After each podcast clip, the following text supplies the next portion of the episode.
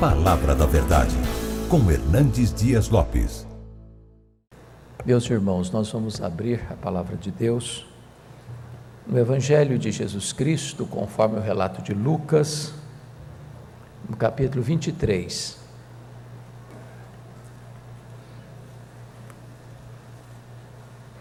Lucas capítulo 23, faremos a leitura até o versículo 25, de 1 a 25.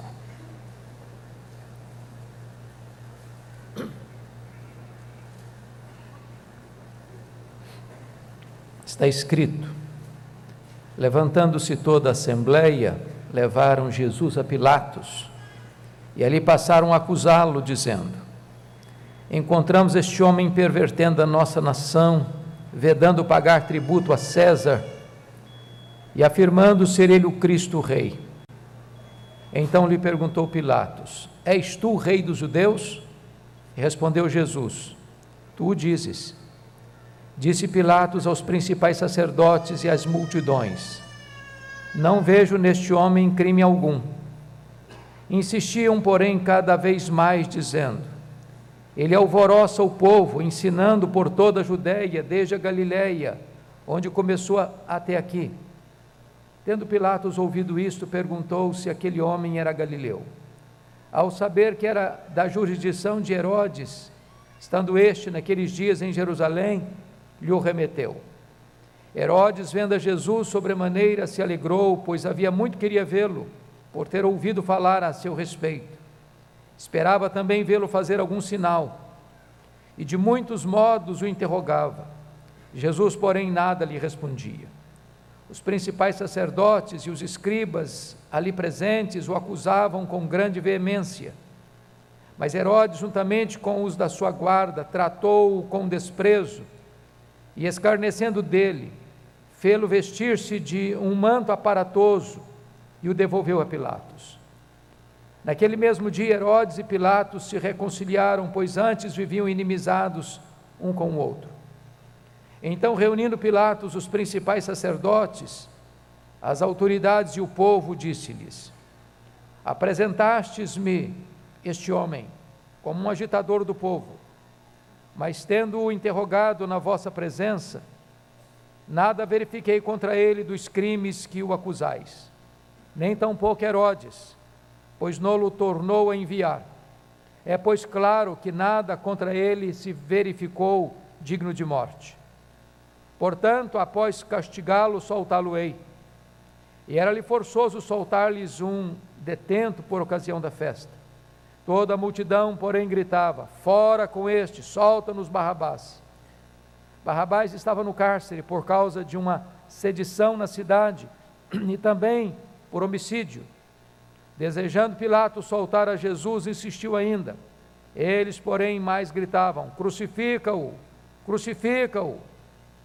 Então, pela terceira vez, lhe perguntou: Que mal fez este? De fato, nada achei contra ele para condená-lo à morte. Portanto, depois de o castigar, soltá-lo-ei. Mas eles instavam com grandes gritos, pedindo que fosse crucificado. E o seu clamor prevaleceu. Então Pilatos decidiu atender-lhes o pedido. Soltou aquele que estava encarcerado por causa da sedição e do homicídio, a quem eles pediram, e quanto a Jesus, entregou à vontade deles. Ainda, Atos dos Apóstolos, capítulo 2.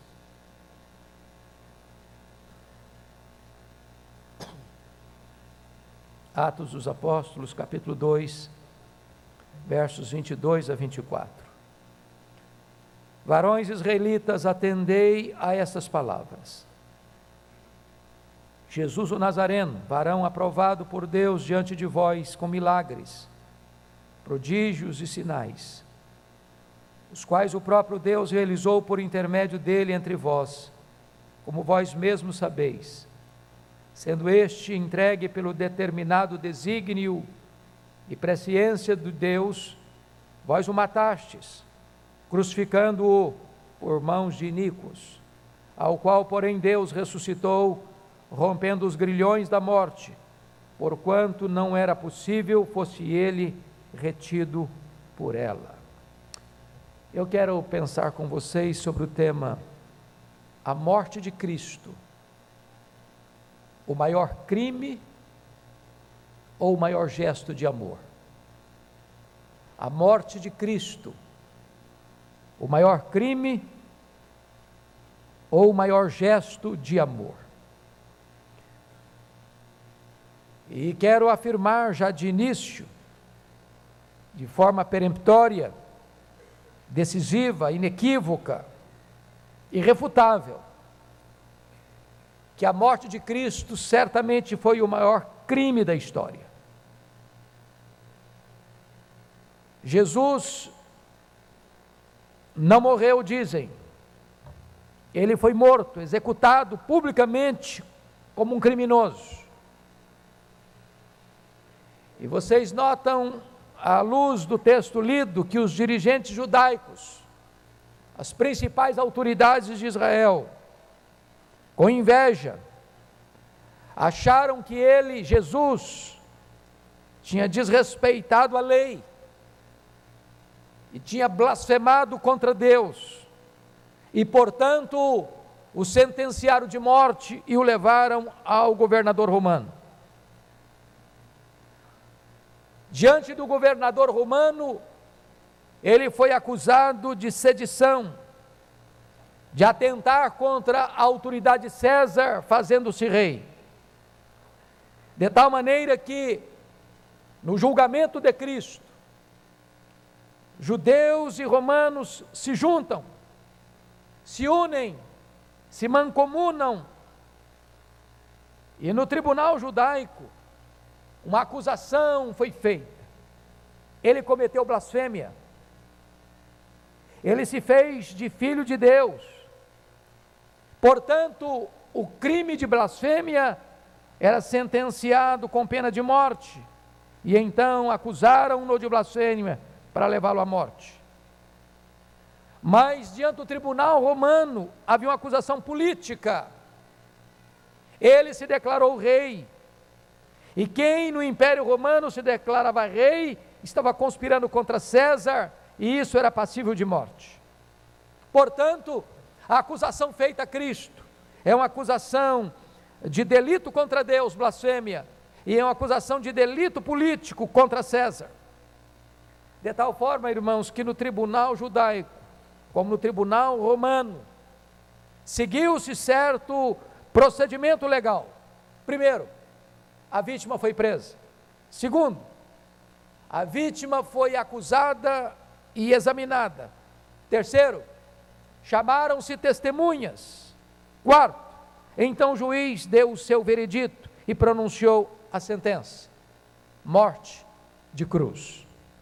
Entretanto, os evangelistas, ao narrarem este episódio, esclarecem que, primeiro, o preso não era culpado das acusações. Segundo, as testemunhas eram falsas. Terceiro, que a sentença de morte foi um horrendo erro judicial. Assim, Jesus é condenado pelo representante da religião, Jesus é condenado pelo representante do Estado e ele é condenado à pena de morte e morte de cruz. Mas agora vem a pergunta: quem levou Jesus à morte? Se vocês perceberam, os judeus acusam Jesus diante de Pilatos. E Pilatos precisa examinar Jesus, interrogá-lo, ouvir as acusações. Chegaram à conclusão, dar a sentença. E se atentaram para o texto lido, vão notar que por três vezes Pilatos se posiciona, considerando Jesus inocente. Aquele que vai julgá-lo reconhece que o réu acusado é inocente. Vejamos, em primeiro lugar, versículo 4. Logo que Jesus é apresentado, com a acusação de que ele perverte a nação, de que ele veda pagar tributo a César, que ele afirmava ser o Cristo, verso 4 diz: Disse Pilatos aos principais sacerdotes e às multidões: Não vejo neste homem crime algum. Segundo lugar, olha comigo, capítulo 23, versículos 13 a 15. É a segunda vez que Pilatos vai se referir a Cristo, depois que Herodes o devolve. Então está escrito no verso 13: Então, reunindo Pilatos os principais sacerdotes, as autoridades e o povo, disse-lhes: Apresentastes-me este homem como agitador do povo, mas tendo-o interrogado na vossa presença, nada verifiquei contra ele dos crimes de que o acusais. Terceiro lugar, notem comigo, por gentileza, versículo de número 22 do texto lido. Então, pela terceira vez, lhes perguntou: Que mal fez este? De fato, nada achei contra ele para condená-lo à morte. Portanto, depois de o castigar, soltá-lo-ei.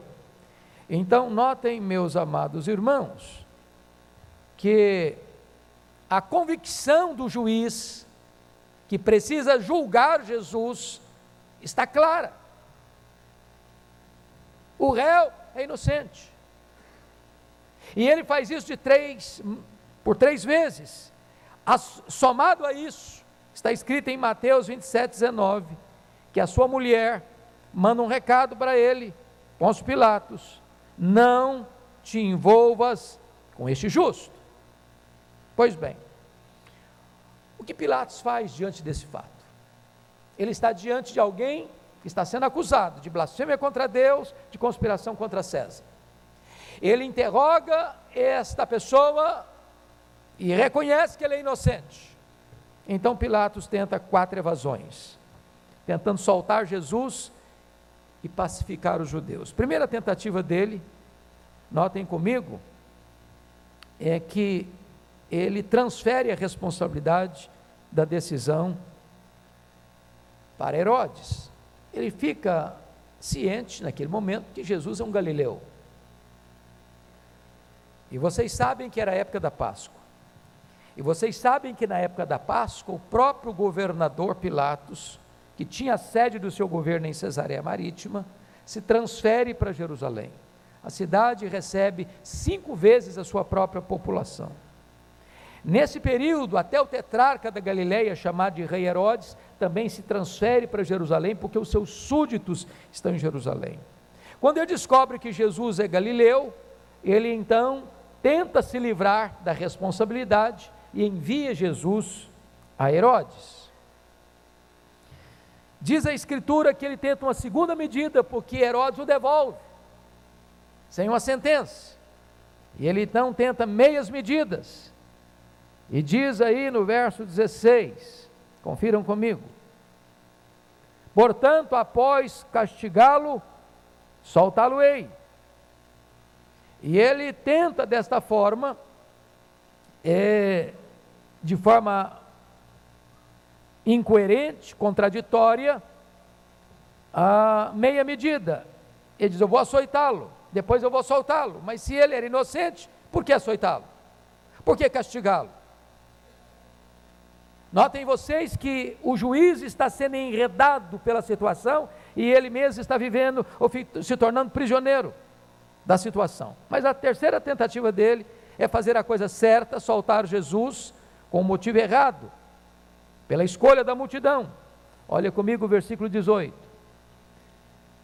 Toda a multidão, porém, gritava: Fora com este, solta-nos Barrabás porque havia um costume na época de, nesta período da Páscoa, soltar um prisioneiro. E ele pensa: vou falar de Barrabás.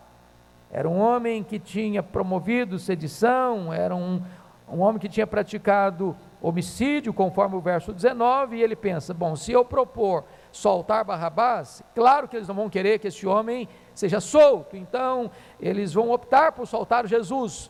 E ele tentou essa outra medida, mas fracassou, e o povo grita: solta-nos Barrabás! E condena Jesus. Então ele parte para a quarta proposta. Está lá em Mateus 27, 24. Quando ele lava as mãos, pega uma bacia com água e diz: Eu estou livre do sangue desse inocente. Notem vocês que Pilatos está agora pensando que está livre de Jesus. Mas aí vem o terceiro aspecto que eu chamo a sua atenção. Ele cede apesar disso, entregando Jesus para ser crucificado. Por quê? Primeiro, olha versículo 23 comigo. Prevaleceu o clamor da multidão. Olha o versículo 24 comigo. Prevaleceu o pedido da multidão. Olha o versículo 25 comigo. Prevaleceu a vontade da multidão.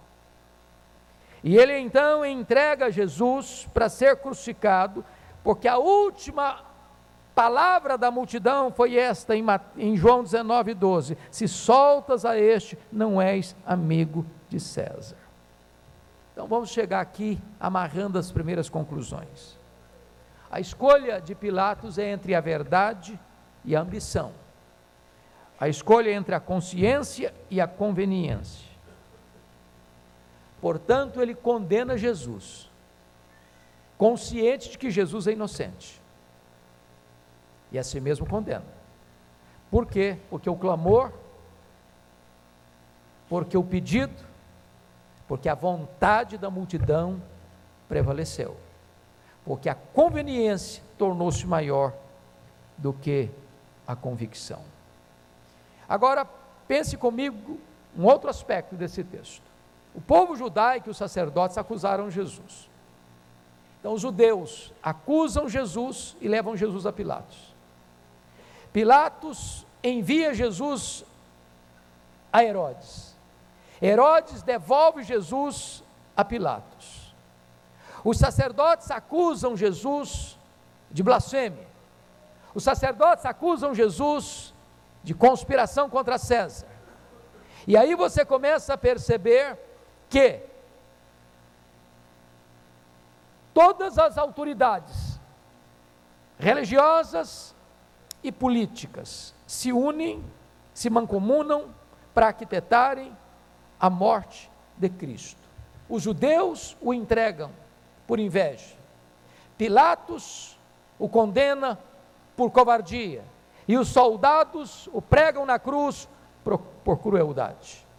A morte de Cristo, certamente então, foi um crime horrendo, o maior de todos os crimes, porque as acusações contra ele foram acusações falsas. Vamos pegar um pouco mais para entender isso. Maior crime ou maior prova de amor?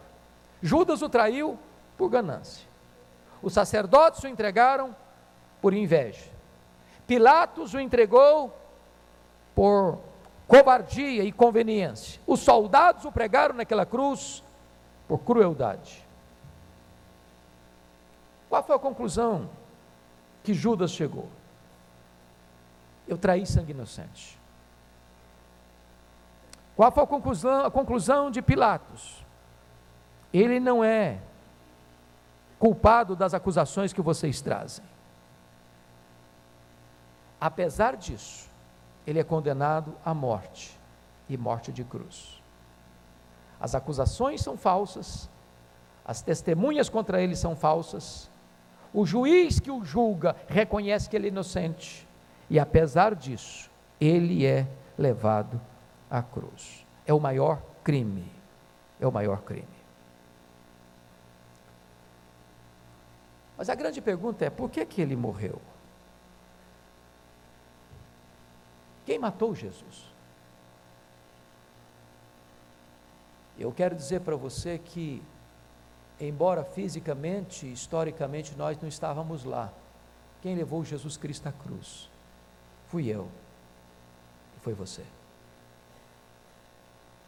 Porque quem levou Jesus à cruz não foi Judas por ganância, não foram os sacerdotes por inveja, não foi Pilatos por covardia. Não foram soldados por crueldade. Quem levou Jesus à cruz por os nossos pecados. Ele morreu pelos nossos pecados. Nós estávamos lá, não nas cruzes, à direita e à esquerda. Nós estávamos lá, na cruz do centro. Ele morreu pelos nossos pecados. Mas eu quero ao dizer isso, afirmar para você que a morte de Cristo foi o maior crime da história, o crime mais horrendo da história. Porque quem o acusou tinha motivações erradas. As testemunhas contratadas tinham motivações erradas. O juiz que julgou, mesmo sabendo que ele era inocente, o sentenciou à morte. Mas Jesus não foi para a cruz porque Judas o traiu por inveja ou por ganância. Jesus não foi para a cruz porque os sacerdotes o entregaram por inveja. Jesus não foi para a cruz porque Pilatos sentenciou covardemente. Jesus não foi para a cruz porque os soldados o pregaram naquele calvário. Ao contrário, a morte de Cristo aconteceu como o maior gesto do amor de Deus na história. Ele morreu porque ele nos amou. Ele morreu porque o Pai o entregou por amor. Ele morreu voluntariamente. Ele morreu porque foi entregue pelo próprio Pai. O Pai não poupou seu próprio filho, antes por todos nós o entregou. Então fazemos uma grande pergunta: a morte de Cristo foi o maior crime ou foi o maior gesto de amor? E a resposta é: a morte de Cristo foi o maior crime e também o maior gesto de amor. E é nesse momento, irmãos, que Pedro se levanta em Jerusalém, lá no sermão que pregou no Pentecostes. Para juntar as duas coisas, eu peço a você que confira comigo. Atos 2, 22 e 23. E Pedro vai dizer exatamente isto. Preste bem atenção. Atos dos Apóstolos, capítulo 2, 22. Pedro se levanta e diz: Varões israelitas, atendei a essas palavras. Jesus o Nazareno, varão aprovado por Deus diante de vós, com milagres e prodígios e sinais, os quais o próprio Deus realizou por intermédio dele entre vós, como vós mesmo sabeis, sendo este entregue pelo determinado desígnio e presciência de Deus, vós o matastes, crucificando-o por mãos iníquos. A morte de Cristo foi resultado desta mancomunação e orquestração de autoridades políticas e religiosas para levá-lo à cruz. Foi um crime horrendo. Mas isso foi o cumprimento de um plano perfeito, eterno, é, que o apóstolo Pedro chama de desígnio, determinado desígnio e presciência de Deus. Foi Deus quem levou Jesus à cruz. Foi o pai que entregou seu filho. Foi ele mesmo voluntariamente que se entregou por nós. Então preste atenção. No dia que você entender isso, você vai valorizar um pouco mais o que significa cruz. Jesus veio com essa consciência de que ele veio para a cruz ele predisse no Evangelho de Mateus quatro vezes antes de ir para a cruz: Eu estou indo para a cruz, eu estou indo para a cruz, eu estou indo para a cruz, eu estou indo para a cruz. A morte dele não foi um acidente, a ressurreição dele não foi uma surpresa. Ele deixa isso claro. E disse mais: o bom pastor dá a vida pelas suas ovelhas. E ele deixou claro: eu dou a minha vida e ninguém a tira de mim, pelo contrário, eu espontaneamente a dou. Paulo deixou isso claro: Cristo morreu por mim e a si mesmo se entregou por mim. Isaías deixa isso claro: ele derramou a sua alma na morte.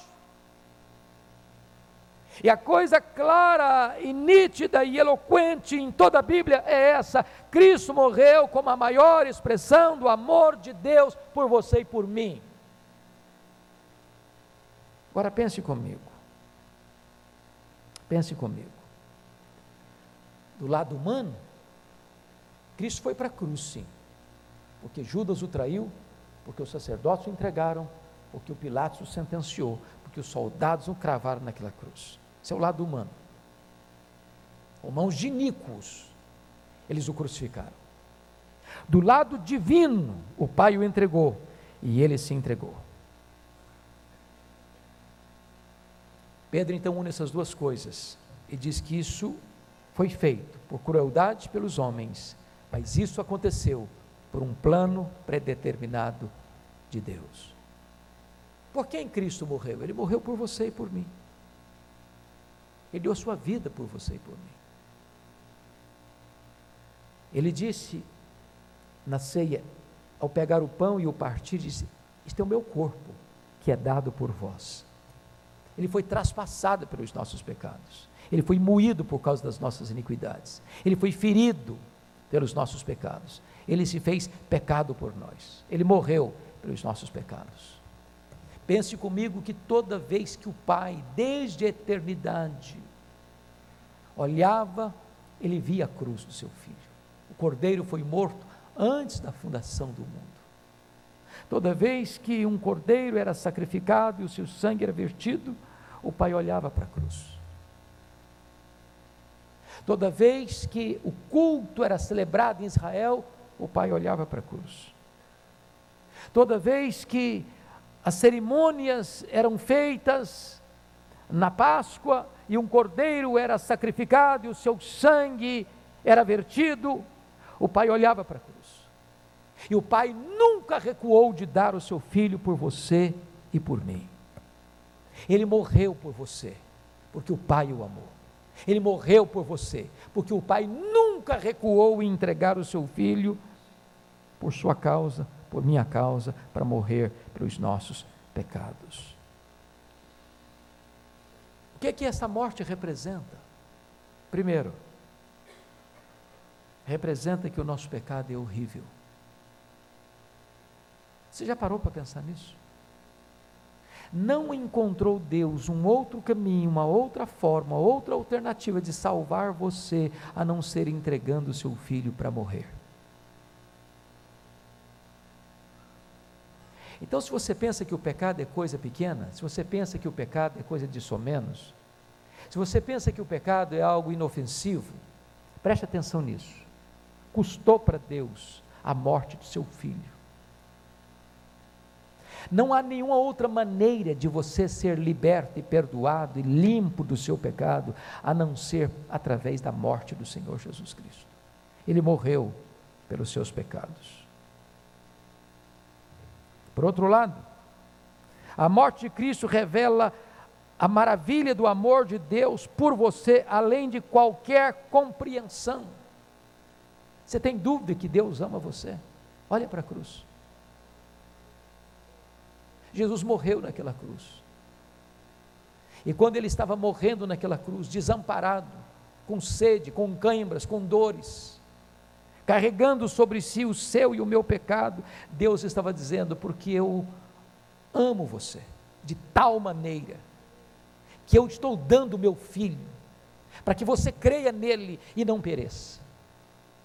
Não há outra chance de você ser salvo a não ser que você creia no meu filho que você entenda que meu filho foi para aquela cruz, não porque ele sucumbiu ao poder de Roma, não porque ele foi vítima de uma orquestração dos judeus, não porque por trás estava todo um jogo de cena para levá-lo àquela, àquela cruz, aquele calvário, não, aquilo tudo estava planejado na eternidade, e tudo isso foi feito pela mão invisível de Deus, por amor a você, por amor a mim, para nos livrar do inferno e nos dar a vida eterna. Sim, a morte de Cristo foi o maior crime. Sim, a morte de Cristo foi o maior gesto de amor de Deus. E o que você vai fazer com este amor?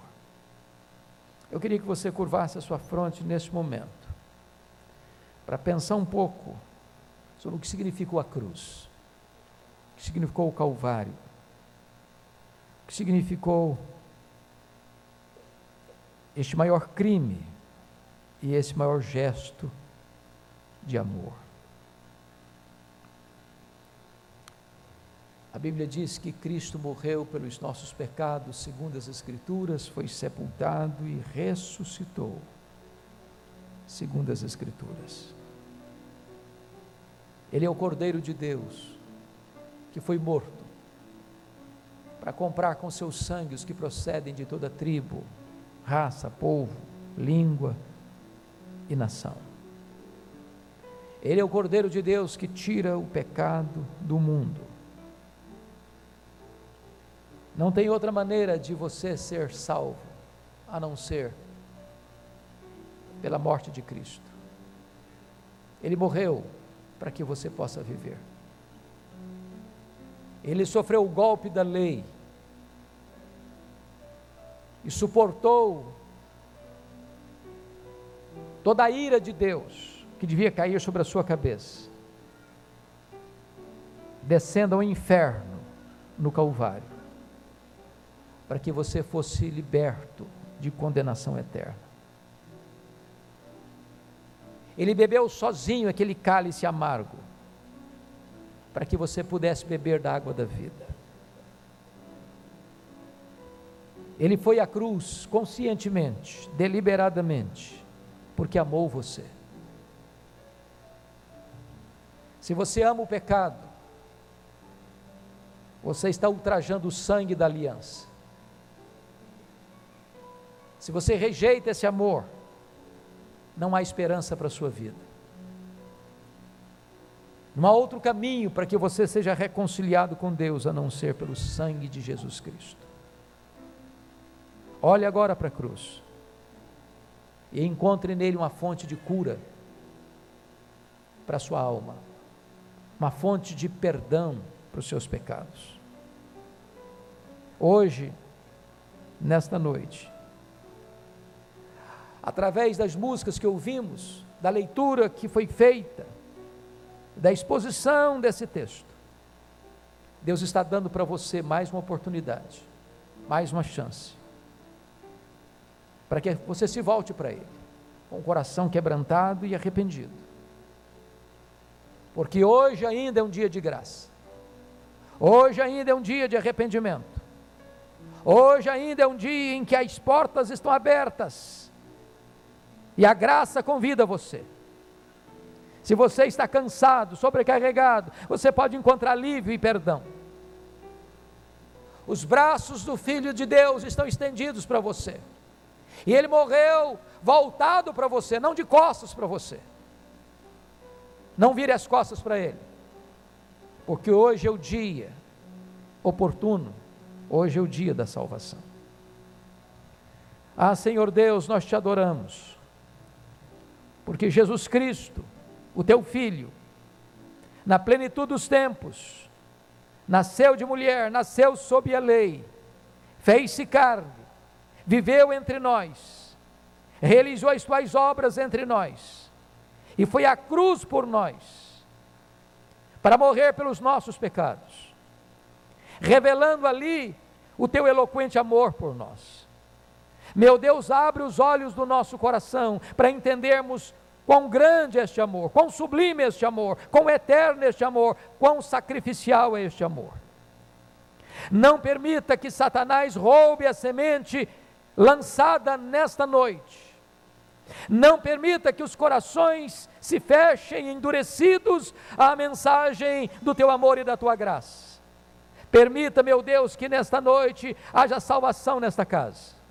Permita, meu Deus, que nesta noite o Espírito Santo opere eficazmente em cada coração, trazendo consciência de que o pecado é horrendo, porque por ele Jesus foi aquela cruz mas permita também, Deus, que nesta noite o Espírito Santo opere eficazmente em cada coração aqui, para que entenda que o teu amor, o teu, a tua graça é tão grande, é tão sublime, é tão gloriosa, é tão inexplicável, que Jesus Cristo, por amor de nós, morreu por nós, para que nós pudéssemos ter vida eterna.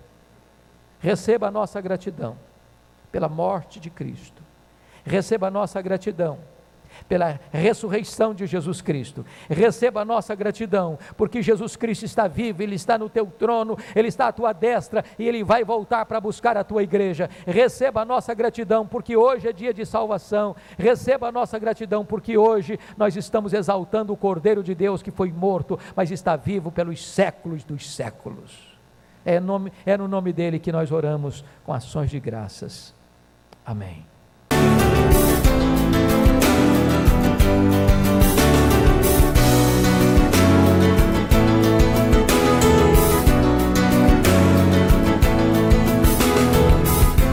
Palavra da Verdade, com Hernandes Dias Lopes.